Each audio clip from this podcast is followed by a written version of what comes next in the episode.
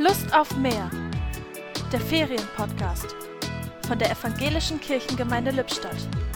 Heute mit Petra Haselhorst. Ich hätte einfach gerne mehr Zeit. Für mich und meine Familie, für den Garten und die vielen Hobbys. Doch die Zeit, sie rinnt mir nur so davon und ich kann sie nicht aufhalten. Doch stopp, da fällt mir das Gedicht von Dorothee Sölle ein. Es kommt eine Zeit, da haben wir genug. Wir werden den Sommer Gottes kommen sehen und wir pflanzen jede einen Baum. Es kommt eine Zeit, da haben alle genug zu tun.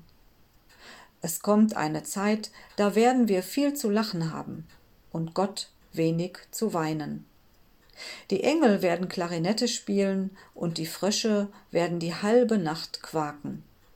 Und weil wir nicht wissen, wann diese Zeit kommt, fangen wir am besten jetzt schon an, dabei mitzuhelfen, den Engeln und den Fröschen zum Lobe Gottes. Die Gedanken zum Tag kamen heute von Petra Haselhorst.